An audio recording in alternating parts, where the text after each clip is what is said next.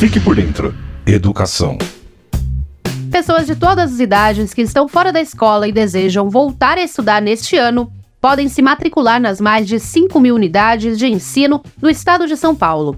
As inscrições podem ser realizadas também nas unidades que oferecem a educação de jovens e adultos, a EJA, ou em um dos Centros Estaduais de Educação de Jovens e Adultos, os SEJAS. Para se matricular, o responsável legal maior de 18 anos pode realizar a inscrição presencialmente em qualquer escola estadual ou no balcão de atendimento do Poupa Tempo, apresentando RG, histórico escolar e comprovante de residência.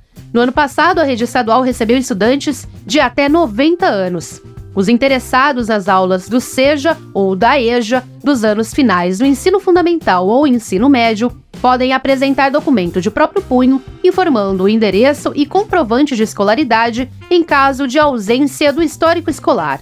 A diretora do Departamento de Planejamento e Gestão da Rede Estadual e Matrícula, Janaína Magro, destaca que voltar para a sala de aula é uma oportunidade para essas pessoas concluírem os estudos e realizarem seus sonhos. Nunca é tarde para aprender e nossos estudantes têm mostrado isso ano a ano.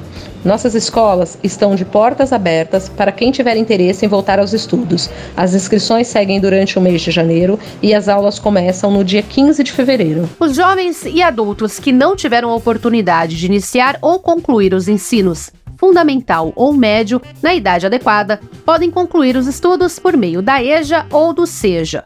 Na EJA, é possível concluir tanto o ensino fundamental quanto o ensino médio. São aulas presenciais de segunda a sexta-feira.